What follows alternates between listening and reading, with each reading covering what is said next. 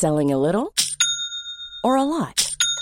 Shopify helps you do your thing however you cha-ching. Shopify is the global commerce platform that helps you sell at every stage of your business. From the launch your online shop stage to the first real life store stage, all the way to the did we just hit a million orders stage. Shopify is there to help you grow. Shopify helps you turn browsers into buyers with the internet's best converting checkout. 36% better on average compared to other leading commerce platforms because businesses that grow grow with Shopify. Get a $1 per month trial period at shopify.com/work. shopify.com/work. Nous sommes en guerre. Moi, moi, je, personnellement, je m'étouffe. Accélère Accélère Ils sont aux ordres du pognon Faut laisser la star tranquille. うん L'invasion de l'Ukraine par la Russie est un immense échec selon certains spécialistes. On va voir ce qu'il en est réellement et ce qui pourrait se passer désormais. Un ancien membre du gouvernement mis en examen pour agression sexuelle, une loi américaine qui fait fortement polémique ou encore une actualité liée au football. Salut c'est Hugo, j'espère que vous allez bien. Retour au bureau, certes avec le nez encore bouché et la voix qui euh, déraille un peu, mais autrement je suis de retour donc euh, ça fait plaisir. Merci beaucoup pour euh, tous vos messages aussi en début de semaine. Et on est parti comme chaque jour ensemble pour une nouvelle plongée dans l'actualité moins de 10 minutes. Et on commence donc avec le sujet à la une, on va parler des grosses difficultés de la Russie en Ukraine pour comprendre ce qui pourrait se passer désormais. En effet, plus d'un mois après le début de la guerre en Ukraine, la Russie a atteint relativement peu des objectifs militaires qu'elle s'était fixés, à savoir notamment s'emparer de la capitale Kiev ou encore de d'autres grandes villes ukrainiennes. Même la ville de Mariupol, qui est complètement assiégée et bombardée par l'armée russe, résiste encore aujourd'hui à l'offensive. Alors, même si dans sa communication officielle, Vladimir Poutine affirme que tout est sous contrôle, eh bien,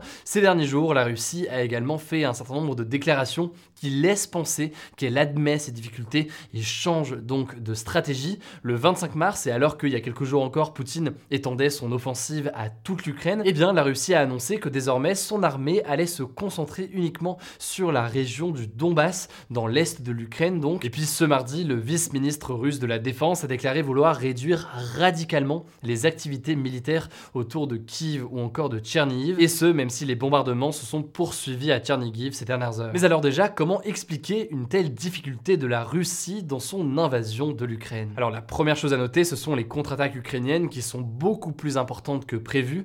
En fait, l'armée ukrainienne a l'avantage d'être dans la position du défenseur. Les Ukrainiens, du coup, connaissent leur pays, connaissent les points stratégiques, et donc ils savent utiliser le terrain à leur avantage. Par exemple, à Irpin, qui est une ville dans la banlieue de la capitale Kiev, eh bien les Ukrainiens ont détruit le seul pont qui reliait les deux villes, dans le but donc de ralentir les soldats russes. Ensuite, il y a des problèmes de logistique majeurs chez la Russie. On peut citer euh, par exemple le manque d'essence et de nourriture, le matériel militaire qui est parfois mal entretenu ou encore euh, vieillissant, ou encore le fait que les soldats russes utilisent encore leur téléphone portable sur des lignes qui ne sont pas sécurisées. Et du coup, eh bien, l'armée ukrainienne, mais aussi parfois d'ailleurs des journalistes, ont réussi à intercepter des conversations entre des soldats russes, des conversations et des informations potentielles qui, vous l'imaginez, sont forcément très précieuses pour se défendre. L'autre chose importante à noter, c'est que beaucoup de soldats russes ne voulaient pas faire cette guerre, cette invasion, et ont été en quelque sorte amenés de force, sans avoir d'ailleurs parfois de réelle expérience militaire, et forcément ça n'aide pas, et en comparaison avec les Ukrainiens notamment, beaucoup d'Ukrainiens ont pris les armes volontairement, et bien dans l'objectif de défendre leur pays qui se retrouve envahi ces derniers Enfin, il faut parler du nombre de morts côté russe, la Russie a annoncé officiellement avoir perdu 1351 soldats avec en plus 3825 blessés. Sauf que, eh bien, selon l'OTAN, ce chiffre de soldats russes tués est largement sous-estimé et serait en réalité entre 7000 et 15 000.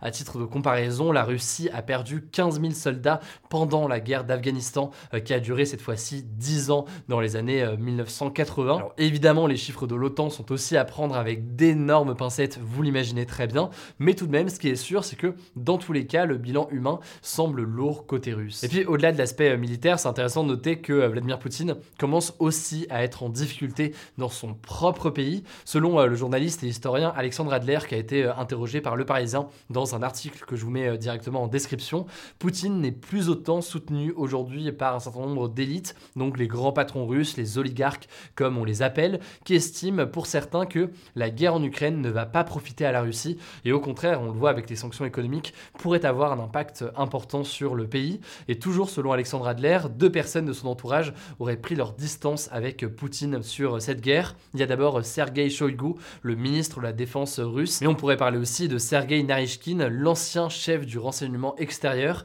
Dur de savoir quelles conséquences est-ce que tout ça pourrait avoir dans les prochains jours, mais tout de même, c'est évident forcément que eh bien, ce manque de soutien d'une partie des oligarques et de l'élite russe pourrait euh, fragiliser Vladimir Poutine. Alors après, évidemment, attention, là on s'est concentré sur les principales difficultés de la Russie, mais il faut bien comprendre que on n'est pas en train de dire que la Russie a perdu la guerre et va se retirer euh, complètement. Et d'ailleurs, l'armée russe a toujours aujourd'hui eh bien, des moyens qui restent bien supérieurs à l'armée euh, ukrainienne. Par ailleurs, il faut bien comprendre que sur cette idée de se recentrer sur le Donbass, donc la région à l'est de l'Ukraine, beaucoup eh bien, d'occidentaux doutent de cette réelle volonté. Donc, faudra voir ce qu'il en est concrètement et si réellement la Russie décide de se retirer. Autrement dit, rien n'est sûr et la guerre aujourd'hui est loin d'être terminée. Mais ça me semblait donc important et essentiel d'évoquer euh, tout ça aujourd'hui. N'hésitez pas si vous avez des questions euh, dans les commentaires et forcément on en reparlera euh, dans les prochains jours.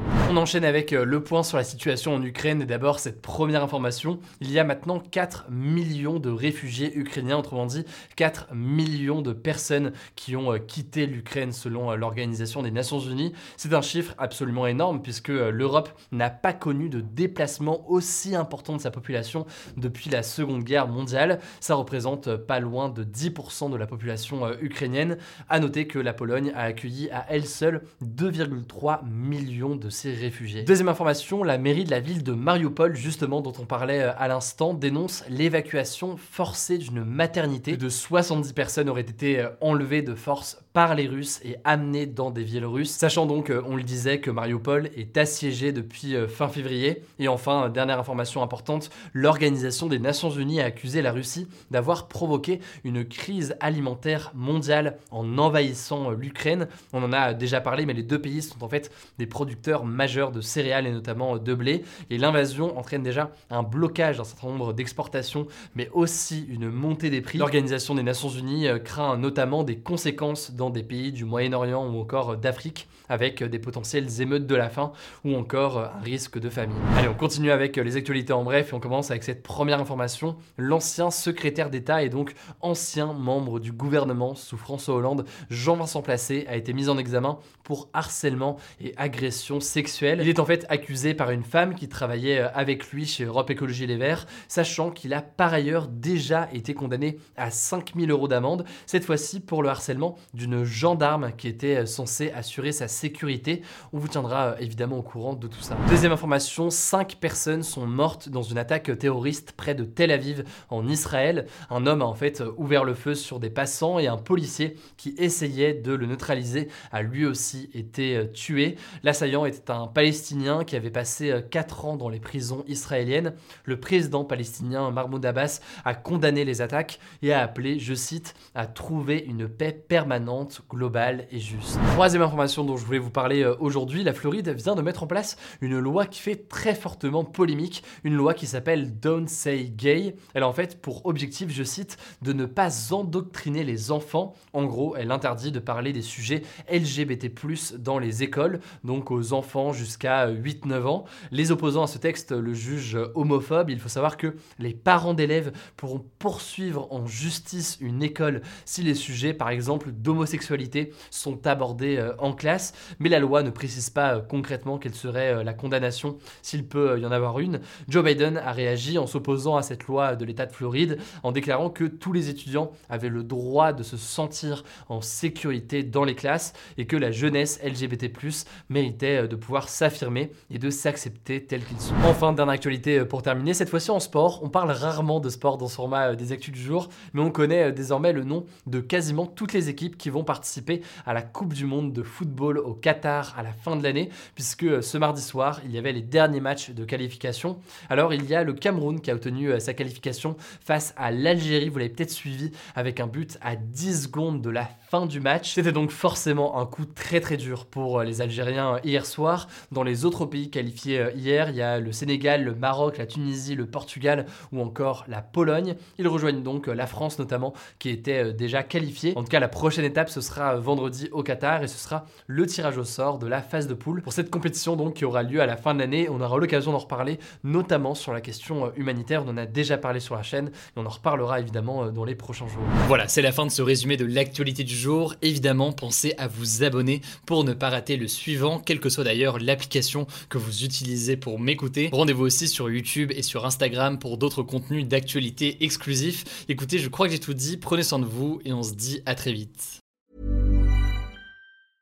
Mom deserves the best, and there's no better place to shop for Mother's Day than Whole Foods Market. They're your destination for unbeatable savings, from premium gifts to show-stopping flowers and irresistible desserts. Start by saving 33% with Prime on all body care and candles. Then get a 15-stem bunch of tulips for just $9.99 each with Prime. Round out Mom's menu with festive rosé, irresistible berry chantilly cake, and more special treats. Come celebrate Mother's Day at Whole Foods Market.